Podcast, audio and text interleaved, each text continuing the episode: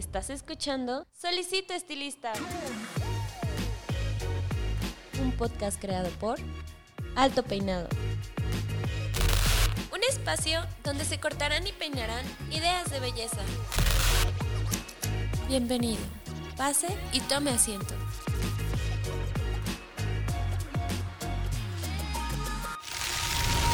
Este episodio es patrocinado por Cold Brush, la nueva herramienta de Babyliss Pro para obtener un cabello saludable. Cold Brush hidrata, suaviza y mejora la condición del cabello. Hola, ¿qué tal? ¿Cómo están? Les habla su host Paco Martínez y bienvenidos a una semana más, un episodio más de su podcast Solicito Estilista. En esta ocasión, como bien ya se podrán esperar, estoy sumamente emocionado, no solamente porque nuevamente tenemos a alguien en cabina, ya saben que, siempre estos, estos podcasts o este formato de podcast me encanta porque eh, creo que el reporte es, es, importante a la hora de estar entrevistando, el, estar en, una misma sala crea un ambiente pues eh, óptimo para una buena entrevista, que si bien yo sé que les encantan las entrevistas vía web, pues es, eh, para mí es muy emocionante cuando hay un invitado en cabina conmigo y obviamente es más emocionante y más bonito saber que el invitado que están a punto de ver trae un tema excelente que yo sé que les va a encantar. Eh, la persona invitada que tengo aquí conmigo, yo sé que no necesita presentación, pero vamos a darle una cálida bienvenida a Ana Fusoni. Hola Ana, ¿cómo estás? Muy bien, muchísimas gracias. Aquí encantada con esta nueva experiencia. Te digo, yo nunca he hecho un podcast, así que... Ah, ok, ok. Todo nuevo, todo nuevo. no, espero que te guste mucho la experiencia, Ana. Y, digo, pero ¿no, ¿no crees que es muy diferente a, los lives que haces en, House of Anna? Yo creo que es, es eh, lo mismo, pero con ciertos Twitch por ahí. Claro, claro. Pero bueno, Ana, ¿qué te parece si, si comenzamos un poco? Eh, insisto, yo sé que no necesitas presentación, yo sé que eh, los años de trabajo hablan por sí solos, pero afortunadamente tenemos podcast escuchas no solamente aquí en México, tenemos en, en varias partes del mundo.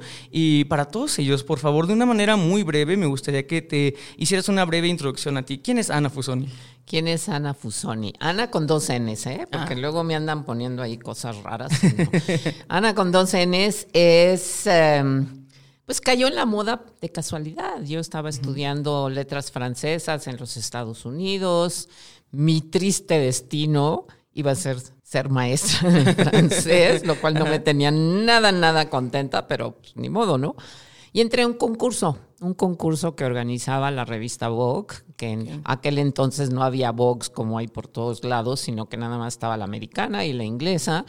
Y era un concurso de periodismo, más que de moda, ¿no? De periodismo de moda. Y dije, bueno, de aquí soy, vamos a ver qué pasa, ¿no? Este fue un concurso de tres etapas, en fin, análisis de la revista, cómo lo escribirías, a quién entrevistarías. Quedé en las 12 últimas, eh, digo, en la final, eh, nos llevaron a Nueva York. Reina por un día se queda chiquito en comparación con la bien que nos trataron ahí con limusinas y cosas. Em, y gané. Y ganar significaba ir a trabajar en la revista Vogue en Nueva York. Y pues ahí empezó todo, ¿no? Entonces eh, estuve trabajando ahí. Yo diría, cuando alguien me dice, ¿estudiaste moda? No, no estudié moda. Estuve en la mejor escuela del mundo que fue la revista Vogue, ¿no? Te enteras de absolutamente todo, cómo funciona todo, eh, cómo se hacen los castings, cómo se manejan los eh, fotógrafos, en fin, haces un, o sea, un curso, un curso intensivo sí. en lo que es moda. Porque te voy a decir una cosa, ¿eh? yo cuando llegué a los Estados Unidos o cuando llegué a Vogue no tenía ni idea de lo que quería decir la palabra fashion. Hoy en día todo el mundo trapea con la palabra fashion, ¿no? Hay fashion por aquí, fashion por allá. Pero en aquel entonces, moda, o sea, así que uno fuera un consumidor de moda, no, pues era una revista increíble que tenía 6 millones de, ejemplares al mes, pero Así que era como para una cierta élite que la consumía y otros que ni siquiera aspirábamos a la élite, sino que nos gustaban ver las fotos. Sí, sí. Y de ahí pues estuve varios años, me regresé a México Y ahí empezó mi caminar junto con Palacio de Hierro, porque estuve trabajando freelance con Palacio de Hierro toda la vida. Como le decía yo al director, le decía, es que Madame Rostand, que era la de artesanías, y yo somos sus empleadas más antiguas. No viejas, ¿eh? Antiguas. porque por ahí habían pasado muchas personas y yo seguía escribiendo boletines de prensa y comentando desfiles, etcétera. Y puedo decir que pues el Palacio de Hierro fue mi segunda escuela. Sí, sí, claro. Sí, ahí aprendí muchísimo. Claro, no era un trabajo permanente. Estuve trabajando más bien en la agencia de publicidad de Palacio, que sigue siendo la misma, que es Terán. Pero ahí me fui como involucrando en todo lo que es la moda, empecé a conocer pues todo lo que es el mundo de Isasaga, que es este, la industria de la moda más allá de los diseñadores. ¿Y para qué te cuento? Mil cosas que hice. Hice una feria que se llamaba Salón Boutique, hice, tuve una revista o varias, ya no me acuerdo cuántas. Siempre con esta esperanza de tener algo que, que pegue, pero era muy difícil, o sea, no, no es fácil vender publicidad y sobre todo en aquel mundo de la moda de entonces, ¿no? Mi feria pues quebró cuando hay el Tratado de Libre Comercio, pero cuando estaba yo en mi, en mi empresa que se llamaba ONC, Oficinas Nacionales de Compras, donde no comprábamos nada, pero organizábamos esta feria, Salón Boutique, y dije, bueno, si a mí un concurso me cambió la vida, pues yo tengo que hacer algo para cambiarle la vida a algunos. Sí. Y entonces este, se creó el Moda Premio, que pues es el concurso más antiguo, bueno, de más larga duración, digamos, dentro del mundo de la moda. Y pues no le he cambiado la vida a uno, sino como a unos cinco mil. Entonces me tiene muy contenta.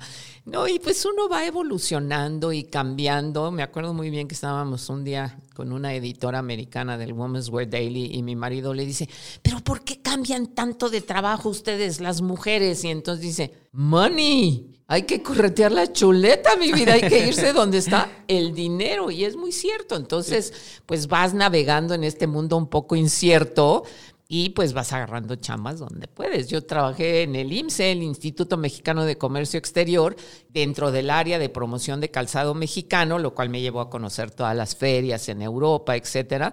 Entonces, pues es otra relación que tengo con este mundo de la moda. Pero más que de la moda, para mí es la industria de la moda y la industria el, proceso industrial en general. Sí, sí, sí, claro. No, y aparte, digo, Ana, llegaste, como tú bien decías, tal vez sin, sin conocimiento previo a, pero llegaste, como tú bien dijiste, a empaparte de esto, ¿no? Y no solamente empaparte, cultivarte, y digo, y la cosecha, pues se, se ve, se ve que, que, te ha dejado muy buenos frutos.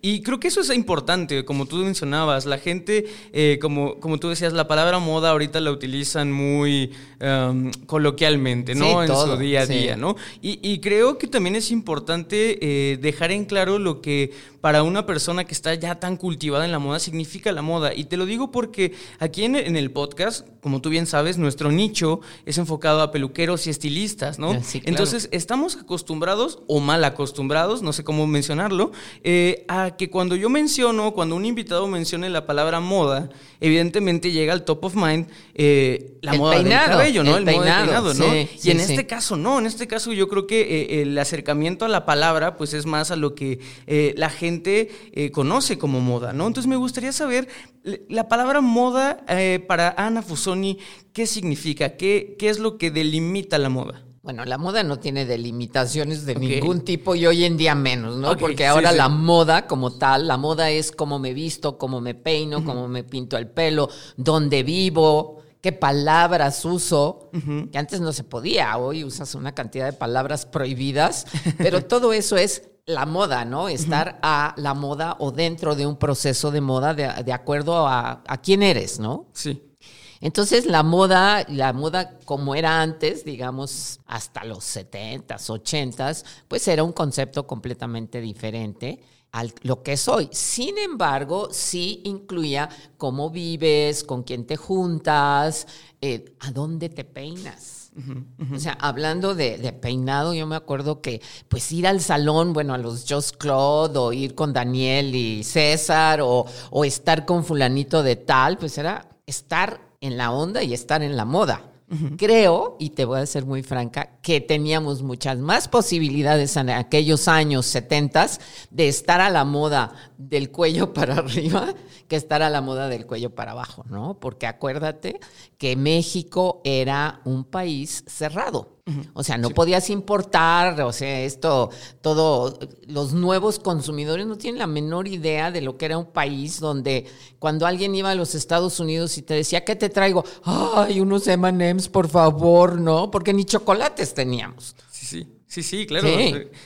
Entonces es completamente diferente y como te digo, era más fácil traer la moda en la cabeza que traer la moda en el cuerpo. Sí, claro, y, creo que mencionaste también algo eh, importante dentro de, tu biografía que nos diste al principio, que, que, es algo que es cierto y como tú bien dices, creo que ha, cambiado tanto la moda que me gustaría saber si crees tú que la moda actualmente categoriza, como tú bien lo decías, que tal vez es algo que, que se ve antes o que antes solamente se veía dentro de las élites o de ciertas élites, ¿no? ¿Crees que sigue siendo un punto de partida para categorizar, eh, para, vaya, pertenecer a una cierta élite o no, pertenecer a cierto grupo o no, la moda.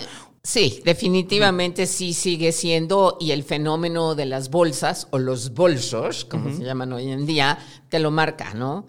Hay gente que compra a 24 meses sin intereses un Gucci, Pucci o Fucci, como lo quieras llamar, este, para tener ese bolso, ¿no? Que era un poco lo que hablaba yo con Lucy Lara el otro día. Decía, ¿por dónde está la importancia? Porque yo no la entiendo, yo tengo una y es la que uso. Y entonces como que, concluimos que al tener la bolsa eh, frente a ti o cargándola, te da una actitud y te da un posicionamiento que a lo mejor no tienes pero que lo conseguiste a través de esta adquisición, ¿no? Sí. Entonces, esto te remite a que sí, la moda sigue teniendo aspiraciones, este, te puedes esconder de dónde vienes detrás de una determinada moda, pero sí sigue siendo, sigue dividiendo a la gente en élites, ¿no? No es lo mismo comprar un Louis Vuitton o una Louis Vuitton que comprar una en algún mercado que obviamente es una fake, como se llaman ahora, ¿no? Y sin embargo mucha gente lo hace porque siente que adquiere con esa copia mala vida, desde luego, un estatus frente a, su entorno, ¿no? Sí. En cuanto se encuentre con alguien que realmente tiene una idea de veras, pues vamos a tener un problema psicosocial. Sí, no, y, qué bueno que tocas ese tema, ¿no? Porque creo que ese es un, ese es un eh, estrato del giro de la moda, que es eh, esta parte aspiracional, ¿no? Que es justamente intentar, eh, intentar entrar a, otra categoría, pero también creo que está el otro punto de la moda, que es el que a mí me gusta, como moda en general, que es esta moda disruptiva, esta moda que no se, que se utiliza como herramienta. Ese es otro boleto. Es, la reacción del nuevo consumidor, como decía, te decía, de las tribus, que les parece ridículo todo lo de la Louis Vuitton y ellos se van al, completamente al otro lado, a la disrupción. Sí, sí. Porque es un poco choquearte a ti visualmente, em, escandalizarte. Y hay, hay muchos diseñadores jóvenes que están haciendo esto. Muchos diseñadores que viven en Nueva York, por ejemplo, y han desarrollado una moda que llaman el rascuachismo, ¿no? Entre más rascuache me vea, más fashion estoy y más te ofendo a ti. Sí. Que eres una consumidora burguesa que quiere andar con su bolsa Louis Vuitton agarrada, ¿no? Entonces, es una cantidad de estratos sociales y de tribus y de corrientes y para todo hay. Sí. Ah, sí. Puedes, si tú eres un diseñador disruptivo, vas a encontrar unos followers y unos clientes, al igual que si eres un diseñador mucho más eh, refinado, si quieres, ¿no? Sí, sí. No, y, claramente creo que eh, ahí eh, nace otra pregunta, ¿no? Como, como bien lo decías, Ana, eh, hay ciertos diseñadores como este estilo de, mientras más fachoso, ¿no? Yo lo conocía como el money hobo, que es el, pandroso o el vagabundo con dinero, ¿no? Sí. entonces, no quiere decir que no tengas dinero, pero te, te gusta vestirte y eliges vestirte como lo vestiría o sea, lo que ellos piensan estereotípicamente que es un vagabundo, ¿no? Sí, claro. Y aquí creo que nace una línea muy interesante, Ana. Eh, Siendo así de que cualquier cosa eh, con cierto giro, cierta intención de ser utilizada como una herramienta fashion puede llegar a ser moda, ¿realmente entonces sigue existiendo la moda? ¿O cómo se determina ahora qué es moda? Pues eh, volvemos a lo mismo, por sector, por tribu, pero sí sigue existiendo, porque al final del día el pandroso está dentro de un sistema de moda muy de él. Y que hay un núcleo de consumidores cada vez más gracias a las redes sociales, a lugares como Instagram, etcétera. Y entonces, pues sigue siendo moda que unos siguen por un lado, otros siguen por el otro. Pero amén de la alta moda, que digamos la, la que cuesta, la otra que digamos que es de tribu y de barrio, pues está este canal que es el que atiende las aspiraciones de moda, digamos, de vestirse de alguna manera, de una clase media baja a una clase media alta aspiracional, que es el fast fashion. ¿Cuál es el éxito? ¿Cuál es el éxito de Sara? Sobre todo de Sara, a mí me llama mucho la atención. El éxito de Sara en México es que hace 25 o 30 años cuando llegaron, eh, llegaron y le dijeron a la consumidora, porque empezaron con moda femenina, chicas, vengan para acá conmigo porque yo por 800 pesos te pongo igual de fashion que la señora que sale en el Vogue. Sí. Y ese fue un parteaguas. Le llegaron a decir a este consumidor, a esta consumidora mexicana, clase mediera, del, bueno, a todas nosotras, em, te puedes vestir, padre, igual que eh, si hubieras visto una revista. Y ese ha sido el éxito. Y seguirá siendo el éxito. A pesar de cosas horrorosas como Shane, ¿no? A pesar de eso, Sara seguirá teniendo ese éxito. Porque nos enseñó a todas que podíamos andar a la moda. Sí, sí, claro. y si me permites preguntarte eh, la opinión sobre el fast fashion, como tú bien decías, a nivel producción. Eh, yo soy una persona, yo, yo llego este, ya casi ocho años siendo vegano, entonces soy una persona que está muy metida dentro de eh, la huella de carbono, lo ecológico y todo eso, ¿no?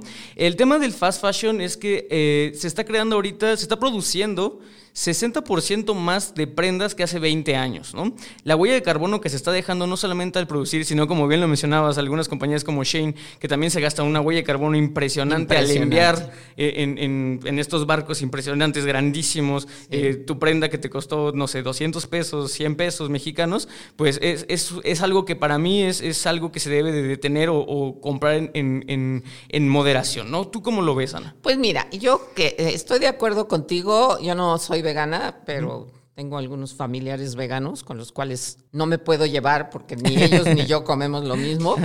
Pero bueno, eh, entiendo tu preocupación, entiendo tu planteamiento, pero también hay que abrirse y decir, al nacer empezamos a contaminar, ¿no? Entonces vamos a aprender a contaminar menos, pero no nada más al no usar un vestido, sino en todo el proceso de nuestras vidas, ¿no? Porque alguien, no sé quién me estaba diciendo el otro día, sí, claro, ¿cómo se llama la niña esta que es? Eh, no, no sé. Sí, Greta, Greta. Ah, ok. Sí, Greta, que está tan enojada. Sí, sí. Pero viene en jet privado a las juntas y la huella carbónica del jet, ¿qué onda? Entonces, tenemos que aprender a ser un poquito más, eh, más coherentes en nuestro sistema de consumo. Sí. Porque tiene que venir de abajo, tiene que venir de quién soy yo y cómo voy a gastar, ¿no? Entonces, este, no me voy a. Hay gente que entra y se compra 10 playeras, pues que se compre una y cuando se le acabe, que se compre otra. México es un país que recicla mucho, muchísimo la ropa. Todo esto de vamos a intercambiar ropa y vamos al, al garage de mi amiga y todo, hace años que existe. Siempre ha existido. La mamá del niño se le pasa la ropa al niño siguiente y al niño siguiente. O sea, la verdad somos un país bastante reciclador, pues ve el éxito de la pepena, ¿no?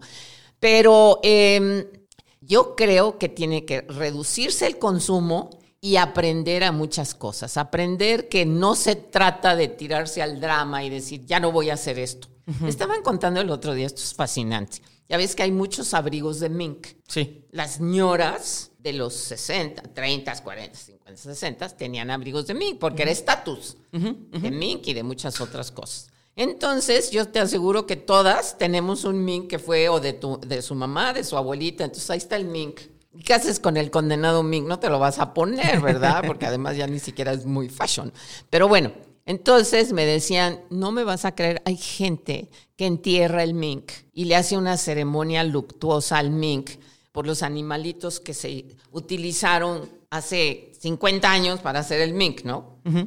Y esta persona decía, la verdad es, no es así. Hay que tomar el mink y reusarlo, darle un segundo uso, un tercer uso, un cuarto uso, haz cojines, haz lo que sea, pero eso de voy a enterrar el mink porque voy a hacer un, un recuerdo a, ¿A poco sabías cómo se llamaba el mink? ¿Pancho? ¿The mink?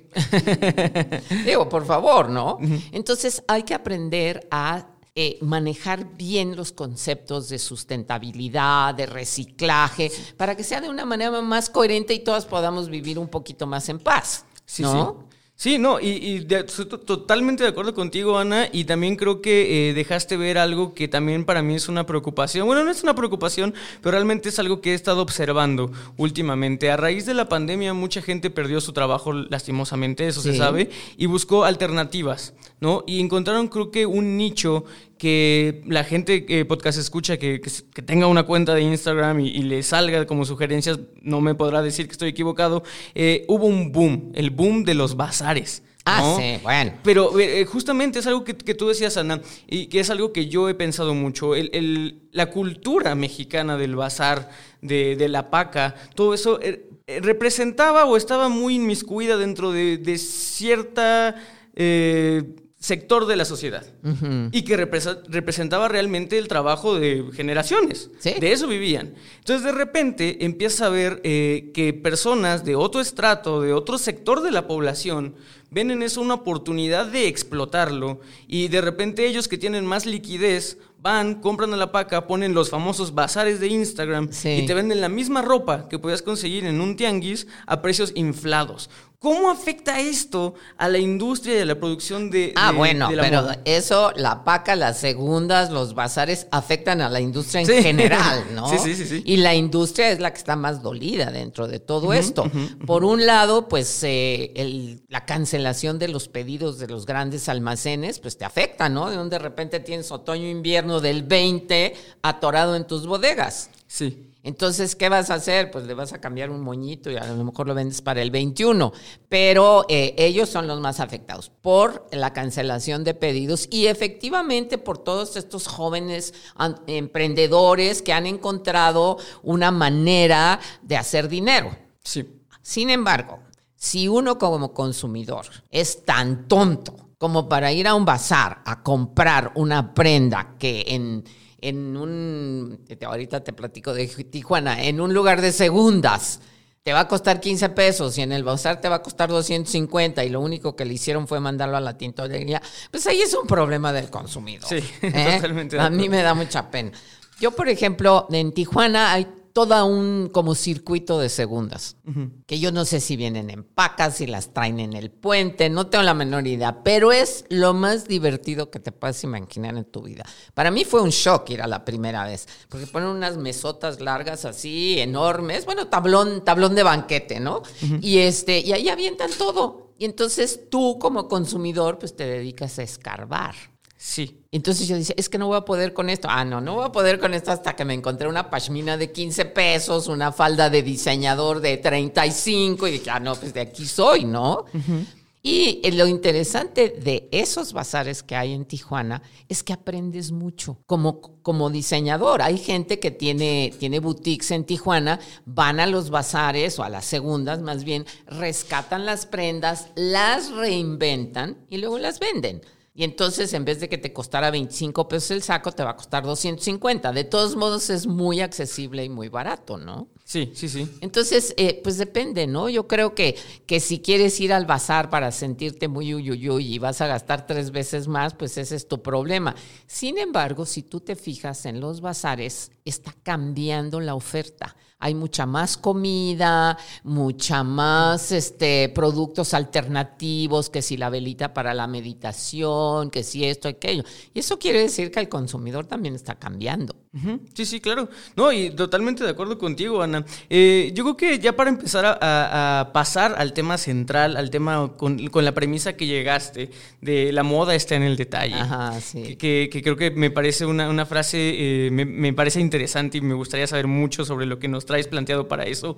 Pero también creo que cuando tú me la, cuando me la mencionaron, me la mencionó eh, Anita, mi tía, cuando me dijo que ibas a, ser invitada de acá, me llegó mucho a la mente justamente esto de los detalles, ¿no? Y como algo que ya mencionaste mucho, creo que la división actualmente de la alta moda y lo que se podría decir como baja moda ya es muy pequeña y muy delgada, empezamos a ver estas tiendas o estos diseñadores, llámese, y, y es, un, es un trend de hecho en TikTok, o sea, la gente que tiene TikTok sabe que hay un trend actualmente de eso, que hay de Gucci a Gucci, ¿no? Sí, Hay de Dolce Gabbana a Dolce, Gabbana, hay de Versace a Versace. Claro. Y que, que para la gente que tal vez no entienda mucho a qué me refiero, eh, es que se está dejando ver que antes este tipo de diseñadores apelaban a diseños extravagantes, se podría decir, sí, claro. pomposos, ostentosos, y de repente como vieron que el consumidor estaba buscando algo ya más juvenil, algo casual, algo incluso que, que va en contra de los cánones de belleza, pues empezaron a lo que la gente llama afear sus diseños,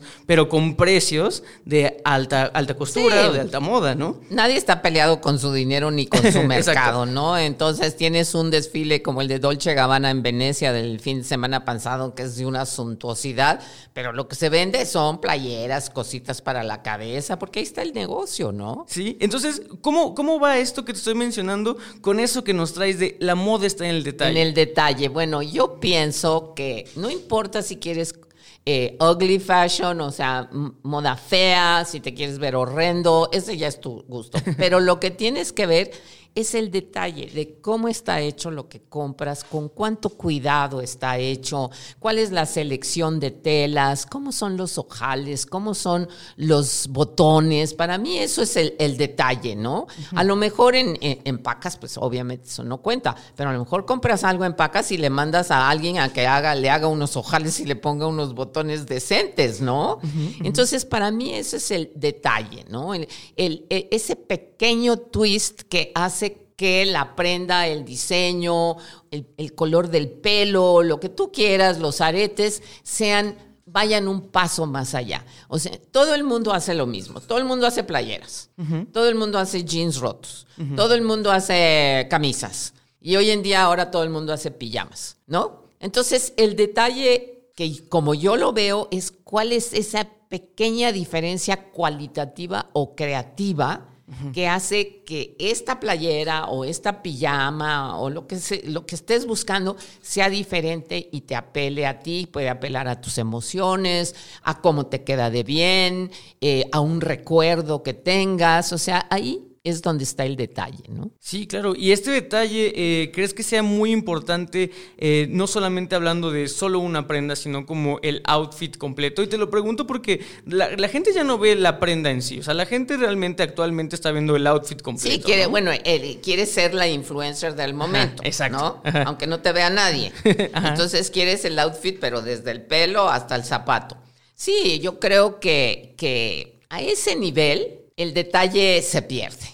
Ok. Ok, porque están tan ocupadas estas personitas en ser algo que a lo mejor la prenda está mal hecha, la tela es horrenda, pero con tal de tener ese look, van y se proyectan, ¿no? Y a veces tú ves a, estas teóricas influencers vestidas de una manera horrible, lo que pasa, y no horrible por ugly fashion, sino horrible punto, pero eh, están tiradas en una fuente en la condesa, el fotógrafo está trepado arriba de un árbol, entonces todo eso se convierte en un look. Sí. Pero es muy desgastado. Sí, sí, sí, claro. Y, creo que ahí se podría decir que entonces lo correcto sería buscar un balance. O sea, me, lo pienso como a manera de foto, o sea, no sobresaturar la imagen, sino tener algo en específico. Bueno, si el fotógrafo tiene talento, pues lo encontrará, ¿no? Pero ahí hay tanto guanabe flotando por ahí con cámara. Es que ya todo el mundo puede tomar una foto. Sí.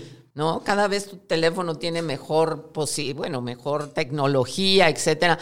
Pero yo lo que encuentro es que eso se va a desgastar. Va a llegar un momento en que ya nadie va a querer ver a nadie. Ok, ok, ¿Eh? interesante. Digo, ¿cuánto más vas a ver? Sí. ¿No? Digo, tienes, por ejemplo, en Instagram, ya sabes que fulano, mengano, perengano, vamos a ver qué está haciendo, pero todo lo demás es basura. Sí, ok, sí, sí, de acuerdo. Y sin embargo, sí reconozco que hay mucha gente que vende muy bien en Instagram, pero cosas que están bien. ¿No? Entonces, ¿cuál crees, eh, Ana, que sería eh, la clave o lo que deberían de buscar para resaltar y no quedar en el montón? Sí, bueno, Obvia, bueno, es que depende, volvemos a lo mismo, edad, figura, tus actividades, etcétera, ¿no? Yo creo que es muy importante y por eso eh, todos estos lugares que son de revistas de moda con fotos que ahora ya son digitales pero que han sido impresas, es muy interesante ver qué es lo que está haciendo eh, un estilista, ¿no? No el estilista de pelo, sino el stylist del, del, look completo para ir educando el ojo. Nadie nace, a mí perdónenme, nadie nace ni elegante ni super fashion, ¿no? Vas aprendiendo y vas seleccionando gente que te gusta cómo se viste y vas a ir siguiéndolos si es que realmente quieres tener una personalidad de moda, que ahora todo el mundo quiere, este, mm, y, y, tomar de referentes de ahí, porque no hay una escuela, no hay un libro. Bueno, hay algunos libros como el de Antonio González de Cosío del shopping, ¿no? Que es buenísimo, eh, que te dice, cuando vayas de compras, haz esto, esto, esto, no hagas esto, no hagas aquello, pero yo me pregunto cuánta gente realmente sigue eso o nada más se va se va porque, ay, qué padre está la falda rosa, ¿no? Sí, sí, claro. Y digo, y hablando de justamente esta curaduría, de, generar un buen ojo, por decirlo así, eh, que es algo que yo considero que, obviamente alguien como tú ya tiene sumamente desarrollado, a tal punto de que ha sido jueza en, distintos eh, concursos de, la belleza. Para Ana Fusoni, ¿qué es lo importante? ¿Qué es, ¿Cuáles son los puntos que al momento en que estás evaluando un trabajo eh, llegan a consideración? Bueno, tiene que haber el equilibrio, ¿no? Sobre todo pensando en estos concursos que incluyen la silueta completa, ¿no? Sí. Tiene que haber un equilibrio y una coherencia con lo que está pasando entre la cabeza, el pelo, el color y cómo va vestida la persona o disfrazada o lo que sea, ¿no? Sí. Entonces, yo creo que el equilibrio es lo más importante. Sin embargo, no todo el mundo lo ve. A mí hay cosas que me pueden parecer horrorosas y hay gente que le parecen, bueno, me tiro al piso de lo divino. Hoy en día ya es un mundo totalmente libre para esas cosas. Ya no hay reglas, ya no hay etiquetas, no hay un manual de carreño para cómo vestirte, ¿no? ya no, ya no. Y, y, lo ves, el lo único triste de esto es que la gente se va relajando y le va poniendo menos atención a lo que se pone. Total, si sales con unos jeans y una playera, pues da igual. Eh, y entonces vas perdiendo el estilo y el gusto del estilo. Pero eso va a cambiar. Okay. Ah, sí, te lo aseguro. Y te voy a decir, em, cuando empezó la pandemia, oh, qué horror, se acabaron los vestidos de noche, las quinceañeras, vamos a cortarnos las venas, porque qué horror, pobre, los que hacen estos vestidos, ya sabes, enormes, bordados, así, que te puede parecer bien o mal, eso no importa, ¿dónde iba a quedar el negocio? Pues me permito informarte que el negocio está muy bien, que se están vendiendo vestidos de quinceañeras que van desde 8 mil hasta 80 mil pesos y que no ha pasado nada en ese mercado. Ok, ¿a qué se debe? A que los humanos nos gusta festejar, festejarnos, producirnos, vernos bonitas, aunque pasado mañana andemos de jeans rotos, pero hay un momento en tu vida en que quieres estar luciendo y va a pasar, vas a ver, va a regresar eh, los sastres, bueno, toda la ropa sastreada para hombre, que ya ahí viene de regreso. Los italianos nunca lo dejaron, pero ahí viene. Y vas a ver que va a ir cambiando. O sea, el chilapastre look, como lo llamo yo, va a tender a desaparecer o será para ir el domingo al súper.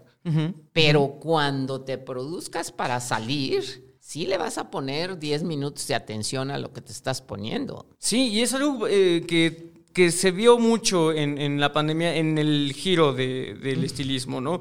Evidentemente, como todo pasó a ser eh, Zoom, o sea, vía Zoom, la gente no te, no te veía, realmente te enfocas en lo que se ve, en el Claro, en la parte de arriba, sí. Y, como tienes el cubrebocas, ya también hay ciertas mujeres que dejaron de maquillarse la boca. Nada más, eh, y le pusieron mucho empeño y, se dejó ver mucho técnica a los ojos y al cabello, que es lo que la gente ¿Y cómo te explicas entonces que hay líneas que están sacando labiales nuevos, nuevas fórmulas, nuevos... algo está pasando en el mercado, ¿no? Sí, sí, y creo que eso es, eso es algo muy, muy interesante y que es algo que tal vez el, consumidor final no nota porque realmente no tiene esta pericia eh, de, de, periodista como tú lo tienes. Bueno, pero además vamos a ser muy honestos, el consumidor final lo manipulamos, no nos hagamos, ¿no? sí. Sí. Pero hay tendencias que se siguen. Sí. Y hay líderes de opinión y, y cosas así. Vámonos al color del pelo. Sí. Yo traigo el pelo azul porque me equivoqué de shampoo. No porque dije, bueno, lo había traído como rosa mexicano y todo eso. Pero bueno, pero hace cinco años que lo, que lo hice. Entonces ahora sales a la calle y la gente trae rosa, amarillo, este, rayado, descuidado, porque no te creas que se ven muy, muy así, ¿no?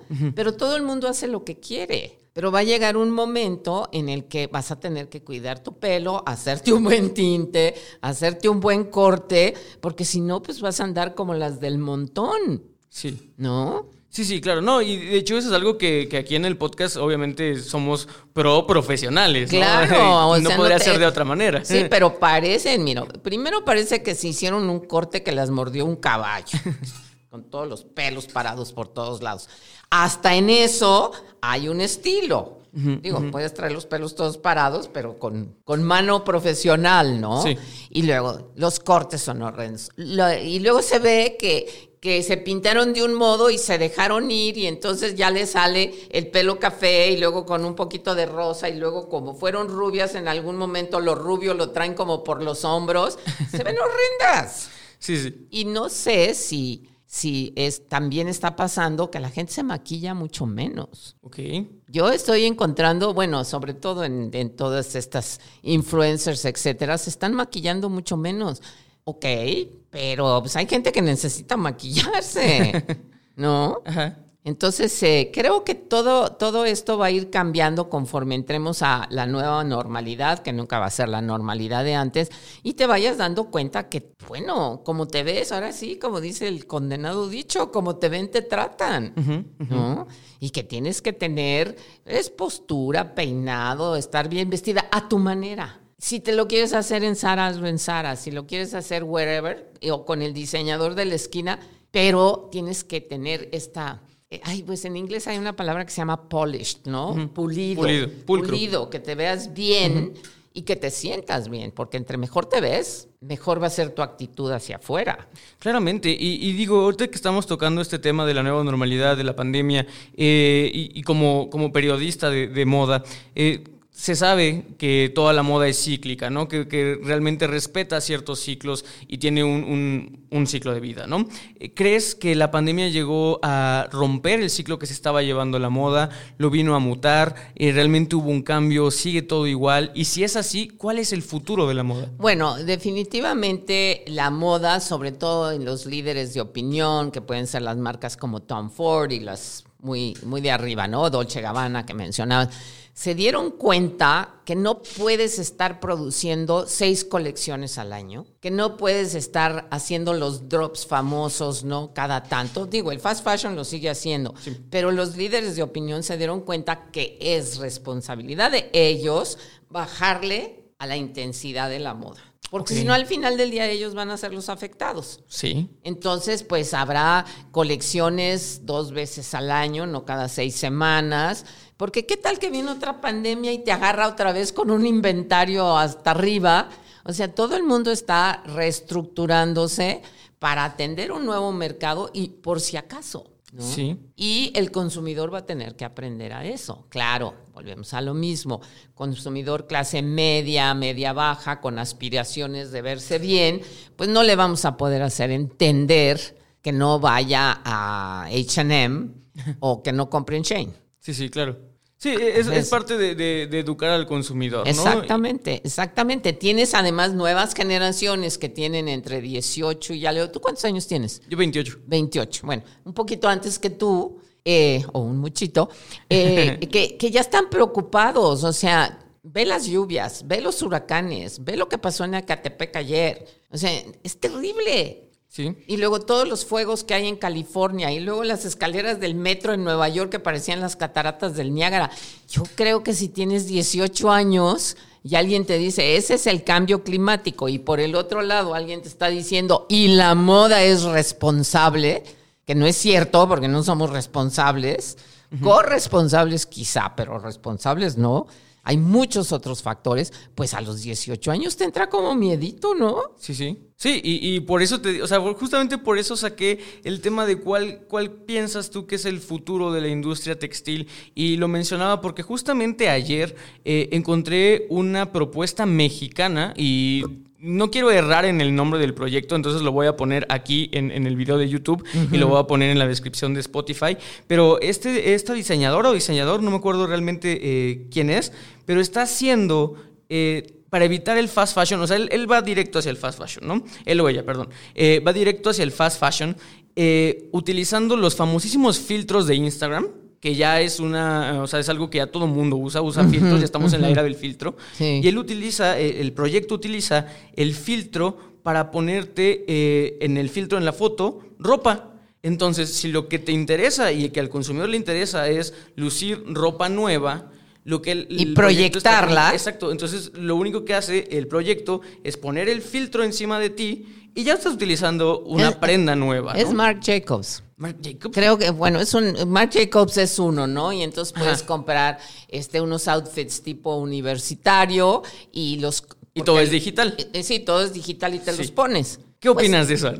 Pues mira, yo como soy de otra, de otra generación, no veo, o sea, la vida no puede ser un filtro. Es como estas mujeres que se ponen un filtro y otro filtro y otro filtro y luego te las encuentras en la vida real y por muy botoxeadas que estén, no se parecen al filtro, ¿no? Vamos a tener que regresar un poquito a la realidad que gente como tú, que eres vegano y todo eso eres mucho más natural, más aterrizado, pues también van a crear una corriente. Ahora, si alguien tiene el dinero para comprar un condenado filtro y ay, porque o se lo ponen ellos o se lo ponen a su avatar, ¿Cuál es el chiste? Pobrecitos, qué vida tan fea. Sí, sí, yo, soy de esa idea de que realmente eh, no es para todos, pero creo que hay un sector muy grande que está creciendo. Claro, porque son todos estos que nacieron después del celular, ¿Sí? que no tienen la menor idea de cómo era la vida con el teléfono, ya sabes, de ruedita. Sí, sí. Pero yo siento, no sé tú qué piensas, que va a venir un punto de quiebre. Claro. Tiene que haber, o sea, estamos todos hartos de estar en el Zoom, de estarnos viendo las caras, te cansas muchísimo. Alguien me decía, claro que te cansas. Pues estás ahí llevando conversaciones con cinco o seis personas que antes no hacías. Sí. ¿No? Entonces, la vida no puede ser en un cuadrito. Sí, claro, y, qué bueno que tocaste ese tema, Ana, porque eh, creo yo que no solamente eh, el punto de quiero viene siendo de la vida actual, sino creo que el sistema en general en el que vivimos está llegando a su fin. O sea, lo vemos muy cansado y todo el mundo ya pide un cambio. Sí, Ahora, me estoy atreviendo a hacer esta pregunta porque yo cada vez que viene eh, un invitado veo su perfil de Instagram, intento empaparme de todo para no llegar realmente en, blanco. Claro. Y pude ver que, que eres una participante de varias marchas como la del 8M y como la de eh, LGBTQ, esas marchas. La moda, a mí en particular, me gusta mucho que tenga o que venga con un mensaje político, que tenga, que esté cargada, que sea representante de todo esto. Eh, y, siento yo, o sea, parte de la moda o de los estilos que me gustan vienen mucho del punk, del ska, que evidentemente eran, eh, pues todos esos son movimientos políticos. Políticos. Que crearon en sí una moda y que grandes diseñadores lo utilizaron como Alexander McQueen, que es un referente que yo siempre utilizo mucho. Claro. ¿no? Los estoperoles, punks, las calaveras, todo eso gusta, gusta y, se, se degusta, ¿no? Como, como moda buena, ¿no? Entonces, ¿tú crees que como no hemos tenido o estamos en, un estancamiento donde había mucha paz y poco poco disconfort o, un, poco confort que no se dejaba ver antes tanto, eh, la moda también se estancó. Y, pues sí, porque estaba dedicada a satisfacer las necesidades de una sociedad que consideraba la moda como para lucidora, ¿no? Exactamente. Entonces, eh, sí, efectivamente, la moda puede tener un, puede y debe de tener. No siempre se logra. Sí. Porque esto que dices de Alexander McQueen, pues ya lo había hecho Vivian Westwood, ¿no? Entonces, eh, ahí son los ciclos de, de, protesta, si tú quieres. Eh, también eh, Lagerfeld hizo un desfile una vez con protestas de pancartas. ¿A dónde llegó? Pues no muy lejos, estuvo bien, porque visualmente estuvo muy bien. Ahora recientemente en Zapica tuvieron la gran, Zapica es la feria de calzado, la, la, gran idea de hacer unos, unos desfiles en que las modelos corrían por los corredores con unas pancartas así que si no le piensas bien, no te llevan a ningún lado. Porque no puedes llevar pancartas de basta, no sé qué. Estás en una feria, en una sociedad de consumo. ¿Qué le vas a decir a la gente, no? Entonces, a, mí lo que me preocuparía es que en este afán de mimetismo y de copiar y todo, se empezaran a hacer estas manifestaciones políticas en la moda que realmente no tienen mucho sustento. Porque claro, Cualquiera con dos dedos de frente va a decir, ah, estos quieren protestar, pues yo les hago las playeras y les, les doy la bandera. Mira, más fácil te la pongo. En el e, LGBT, perdón, es que son tantas las, las, letras, de hace tres o cuatro años, había un alegórico de Uber. De Doritos también. Sí, uno de Doritos, uno de la cerveza, no sé qué, que lo único que tenía de divertido es que trajo a las mushes de, de, ahí del, del, istmo, ¿no? Entonces ya se comercializó todo. Entonces, ¿dónde está la protesta? ¿Dónde está la validez? Sí. ¿Dónde está realmente el mensaje que quieres llevar? Sí, sí. Hay que tener mucho cuidado. El de las mujeres, el, el último que hicimos, era mucho más limpio. Pero porque era el primero o el segundo. Sí. Ahora, yo supongo que si sales a la calle a protestar, también va a ir Uber contigo, ¿no? Es más, te lleva. Sí. Ah, vas a la marcha, te cobro la mitad. Sí. Promoción Uber. Sí, sí, claro. Entonces, ese es el peligro, ¿no? De, de, de, que la moda se politice, porque es una frivolidad. Porque lo único que estás eh, eh, buscando tú, el que hace las playeras, es pues, vender más playeras. Sí, sí, no, y de hecho creo que eh, a mi parecer no es tan tan malo el hecho de que se politice, sino como el de que se capitalice. Ándale. Ese es el problema. O sea, porque realmente, insisto, la, moda viene cargada de política desde hace mucho tiempo. Pero si se va a politizar, entonces pensemos en cosas como quién hizo mi ropa, qué pasó en Bangladesh, cómo son los talleres que usa Shane en China. Eso me parecería mucho más interesante, sí. ¿no? Digo, si vamos a hablar de, un peso político, de, un tipo de apoyo o manifestación, ¿no? Entonces, o hagamos una playera que dice vamos a apoyar a los migrantes que vienen de Tabasco. Sí, sí. ¿No? Digo, si trae un peso político adecuado, yo compro hasta 10 playeras, pero quiero estar segura que el, el 80% de ese dinero se va a ir a los migrantes.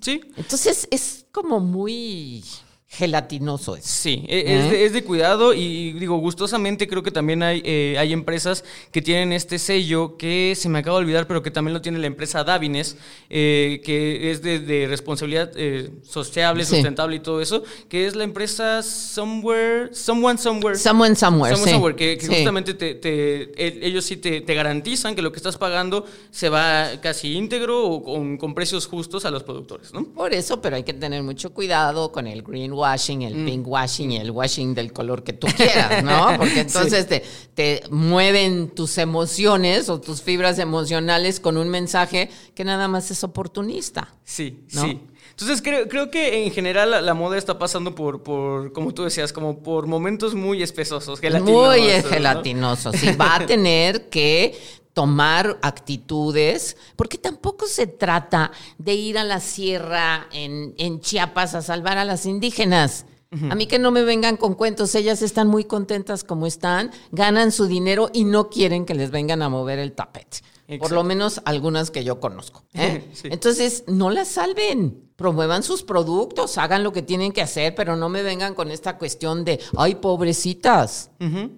Es muy peligroso eso. Además, son más listas que los diseñadores. Sí. ¿Eh? Bastante más listas. Sí, no, y exacto, y aparte también hace poco hubo nuevamente revuelta por ciertos diseñadores que utilizan los patrones huicholes y cosas así, ¿no? Que les encanta. Les encanta. y alguien decía, bueno, la blusa esta famosa de, la, de la diseñadora, tú como comunidad no puedes registrar un diseño, solamente lo puedes registrar una persona.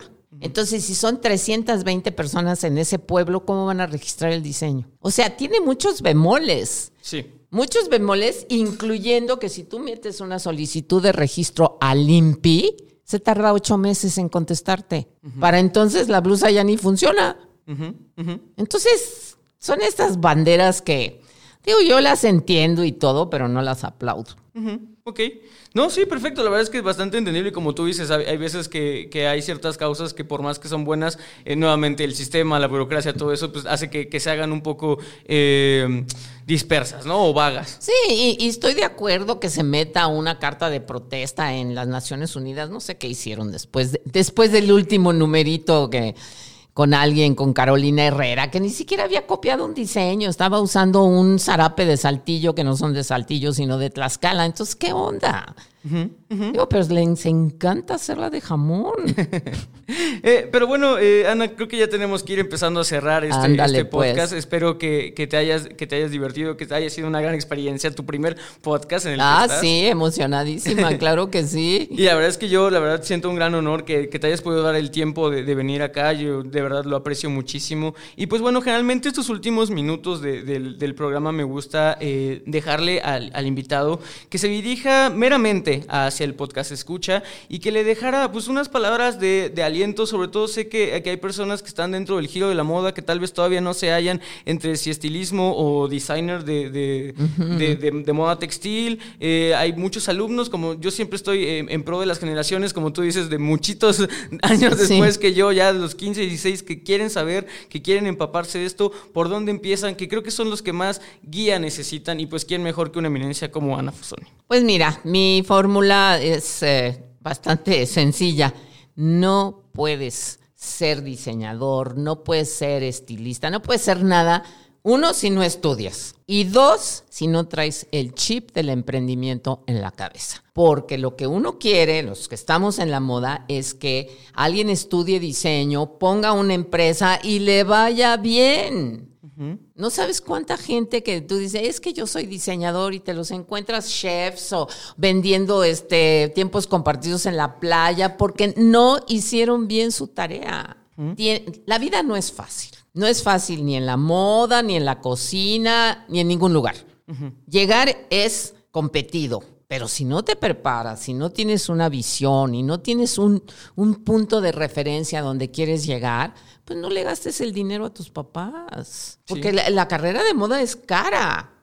Entonces, eh, lo primero que tiene que haber es eso, una idea fija de emprendimiento. Yo entiendo que cuando tienes 17 años, pues estás hormonado y no andas pensando en, la, en el emprendimiento, pero aterrícense porque es muy importante, porque el chiste es que este negocio de la moda les dure toda la vida que se lo hereden a sus hijos, a sus nietos o a su sobrino, no, me da igual, pero que sea algo, porque eso fortalece el entorno de la moda en México. Claro. ¿Eh? Ahí sí, porque son diseñadores que llegan, se consolidan y forman parte pues, de la macolla de la moda. Si no hay este como ensamble de todos nosotros, pues la moda como tal, como dicen la moda mexicana como tal, pues es frágil. Alguien me decía, ¿y cuándo vamos a ser como los franceses? Nunca, chicos, nunca, ni como los italianos, ni como los ingleses. Nos llevan años luz por delante. Tienen empresas de lujo que invierten en jóvenes diseñadores. O sea, traen otro sistema. Entonces tenemos que hacer que el nuestro funcione a nuestra manera. Sí, sí. Emprender. Justamente, y pues eh, digo, qué mejores palabras, ya saben, podcast escuchas, eh, yo siempre se los digo, no echen en saco roto todo lo que escuchan aquí, de, verdad espero que les esté funcionando mucho. Eh, por último, Ana, todos, este, todas tus redes sociales, tu proyecto de House of Ana, los viernes me parece, en Facebook. No, el House of Ana es los jueves ahora, porque nos dimos cuenta que en cuanto se empezó a relajar la pandemia, en los viernes ya todo el mundo se iba a la calle, entonces cambiamos de fecha.